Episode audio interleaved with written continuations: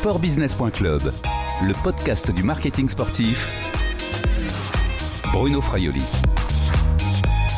Bonjour, pendant cette période de confinement, en France, Sportbusiness.club fait le tour des acteurs de l'écosystème du sport. Bonjour Mélina Robert-Michon. Bonjour. Quand je parle d'acteurs et d'actrices hein, de l'écosystème du sport, bah, en fait, hein, vous, en, vous en êtes même le rouage essentiel puisque vous êtes athlète de haut niveau détentrice du record de France euh, du lancer du disque, vice-championne olympique et du monde. Déjà, comment allez-vous? Bah écoutez, ça va. Hein. Comme tout le monde, on, prend son, mal en patience et on essaye de, justement de, profiter de, ces moments-là pour, euh, pour avoir des moments qu'on n'a pas habituellement, plus de temps en famille, plus euh, voilà, de prendre le temps. Je pense que c'est important. En pleine période de confinement, comment s'entraîne Tente de s'entraîner une athlète de haut niveau comme vous? Alors on bricole pas mal. C'est vrai que j'ai récupéré euh, du matériel quand on a vu un petit peu euh, comment ça comment ça se passait. J'ai récupéré pas mal de matériel pour pouvoir m'entraîner chez moi. J'ai la chance d'avoir un petit extérieur. Et euh, physiquement, voilà, j'arrive pratiquement à faire euh, toutes les séances que que je voudrais faire. Après, pour lancer, c'est un, un, petit peu plus compliqué parce que je j'ai pas un assez grand jardin pour pouvoir lancer dedans. Votre jardin fait moins de 60 mètres alors? Voilà. on essaye de s'organiser, de pouvoir faire euh, des exercices sans lancer euh, pour garder quand même un minimum le feeling du lancer, euh, de regarder des vidéos. mais, voilà, c'est ce qui manque le plus, de pouvoir faire des séances techniques à l'extérieur.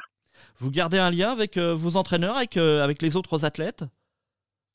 Oui, forcément, on garde un lien avec les entraîneurs, avec les athlètes un petit peu. Après, ça dépend toujours un petit peu des affinités, mais c'est vrai que chacun essaye de s'organiser un petit peu comme il peut.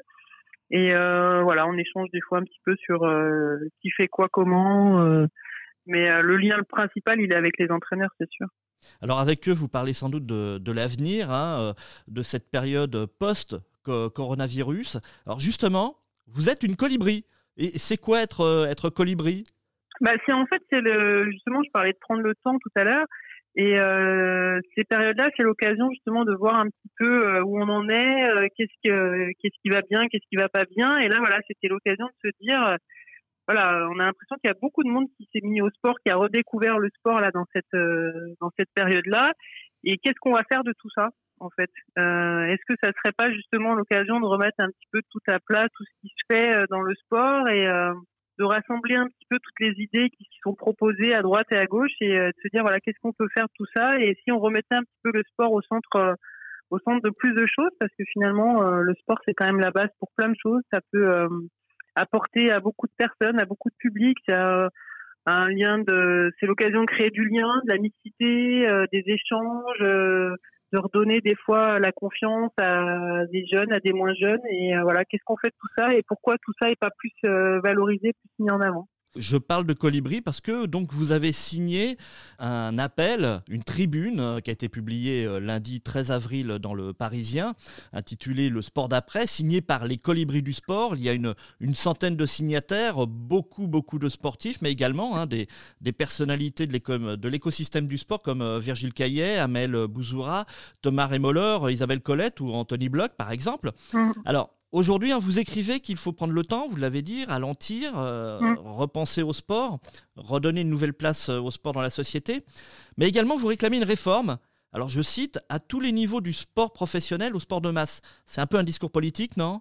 Non, je pense que là, c'est euh, un constat des sportifs et des, gens qui, gravitent un petit peu autour de ce monde-là. C'est de se dire, voilà, on voit qu'il y a des choses qui, qui fonctionnent très bien, il y en a d'autres qui fonctionnent un peu moins bien. Et c'est l'occasion justement de, revoir tout ça ensemble et peut-être de remettre du lien justement entre tous les différents étages du sport parce que le sport c'est voilà il y a il y a le sport professionnel vous en parliez le sport euh, associatif il y a tout ça et euh, et je pense que voilà il y a plein de bonnes choses qui se font et peut-être que euh, il n'y a pas assez de lien entre tout entre les différentes associations entre les différents sports professionnels et entre après les, les mondes différents. Donc est-ce que c'est pas l'occasion voilà de de remettre tout ça à plat, de faire euh, travailler encore plus les gens ensemble pour euh, pour renforcer la place du sport dans la société euh, française. Je pense que vraiment, enfin moi je vais vous prêcher une convaincue. Hein. Moi, je, le sport m'a tellement apporté et a tellement changé ma vie que j'ai envie aussi de pouvoir faire profiter de ça à, à, d'autres jeunes qui vont arriver derrière, parce qu'on sait que c'est, c'est quand même quelque chose d'extraordinaire, le pouvoir du sport sur, sur les jeunes, sur les moins jeunes, sur la santé, sur voilà, c'est, c'est tellement large qu'il faut arriver à, à, valoriser tout ça, parce que souvent on réduit le sport justement au sport professionnel, et c'est pas que ça le sport, c'est bien plus que ça. Vous mettez en avant également euh, le sport à l'école, euh, le sport en entreprise, le, sport de masse euh, également. Voilà, c'est un outil pédagogique, c'est du de créer du lien social, c'est au niveau de la santé, on en parle de plus en plus, on le voit là sur la crise du coronavirus, que les personnes en bonne santé sont quand même plus à même de pouvoir lutter plus efficacement contre ce virus-là. Ça ne veut pas dire qu'elles l'attrapent pas, ça veut dire qu'elles peuvent s'en sortir euh, mieux quand on est, on s'en sort mieux quand on est en bonne santé. Donc ça, c'est des choses qui sont importantes. Ça peut être aussi un aspect économique. Il faut pas, il faut pas l'oublier non plus. Après voilà, on peut apporter avec le sport, on peut agir avec le sport sur tous ces leviers-là. Et je pense que des fois, on réduit trop le sport au sport, euh, soit au foot, comme on l'a dit tout à l'heure, soit au sport de celui qui va courir tout seul. Non, c'est pas que ça, c'est beaucoup plus que ça le sport. Vous demandez une réforme du, du modèle, du modèle économique aussi. Vous avez des craintes? Sur euh, le financement du, sport, que ce soit le, sport pro ou le sport de masse par euh, les entreprises qui pourraient être euh, affectées, qui seront affectées de toute façon par la crise économique Bah oui, forcément, on sait que ça va être compliqué pour tout le monde et, le sport, c'est pas forcément la priorité justement des, entreprises, par exemple et que les premières coupes budgétaires, elles risquent d'être d'être faites à ce niveau-là. Donc forcément, il y a une appréhension par rapport à ça.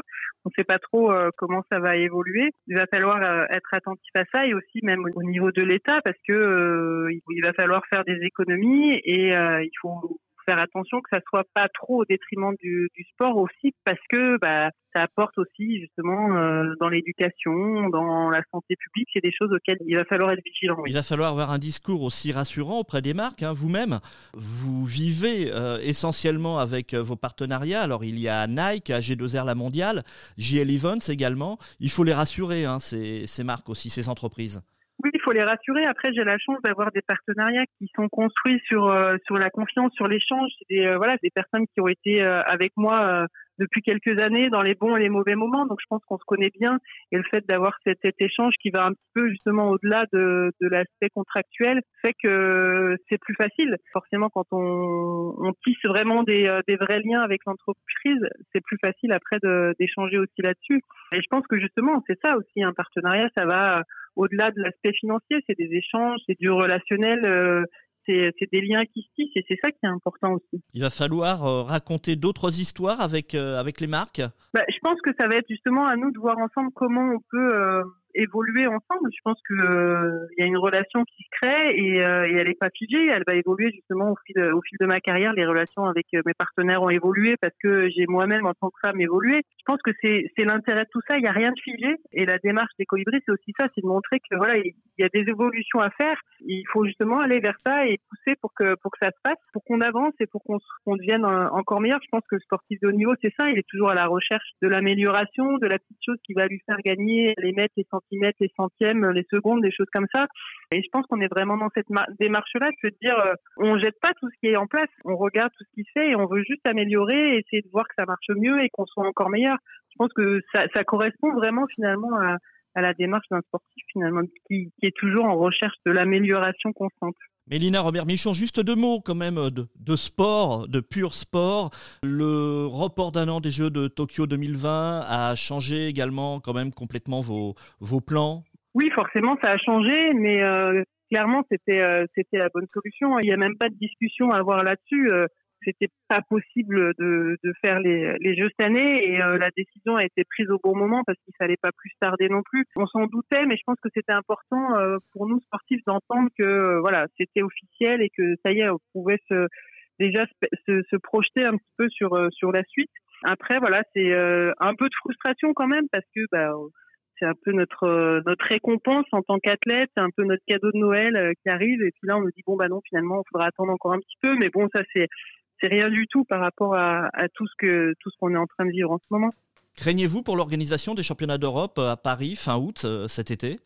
Ben là, c'est vrai que pour le coup, on est encore dans l'attente. Pour moi, ça serait bien qu'ils puissent, euh, qu'ils puissent se tenir en fonction évidemment de l'évolution de l'épidémie, mais si euh, tout commence à s'améliorer un petit peu, ça serait un, moyen de, clôturer cette saison et de et de, de, se dire en même temps la vie reprend avec cette compétition. Voilà, on aurait eu l'impression d'avoir fait quelque chose cette saison-là et ça nous remettrait un petit peu euh, sur les rails avant, avant la saison olympique. Mélina Robert-Michon, je termine avec mes deux questions récurrentes. Enfin bon, je vais passer la première, hein, parce que généralement je demande si vous pratiquez une activité physique à domicile, hein, comme ça, comme euh, cela est recommandé. Vous le faites évidemment. En revanche, est-ce que vous avez un conseil en cette période de, de confinement euh, au niveau de livres ou de films de sport? J'avais beaucoup aimé Invictus parce que euh, voilà, c'est des choses qui, euh, qui, justement qui montrent que le, sport ça va au-delà du sport. Sur les livres, euh, justement sur en ce moment c'est l'occasion de d'essayer de, de, se remettre en question et de, de voir tout ça. Et je pense que tous les livres sur justement la psychologie, sur l'approche de tout ça, c'est important. Je pense que dans le sport, on a besoin aussi de parler un peu plus de la préparation mentale, de la psychologie du sport, parce que c'est des choses que, qui se travaillent. On a trop souvent tendance à dire qu'on est un gagnant ou on l'est pas, et, euh, et, moi je suis plus partisan de la, du, du, travail, de dire que rien n'est impossible avec le travail, on peut y arriver. Donc voilà, pas mal de livres sur la psychologie, la, le livre de Myriam Salmi notamment qui, euh, qui parle aussi, qui explique avec euh, tout, elle a eu la chance de travailler avec plein de sportifs et comment ça se passe. C'est des choses qui peuvent être intéressantes dans cette période-là. Merci Bélina Robert Michon, prenez soin de vous. Merci vous aussi.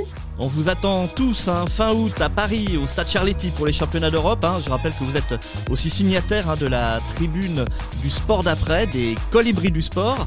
Cette interview a été enregistrée mercredi 15 avril 2020. Au revoir et à bientôt sur le podcast de sportbusiness.club.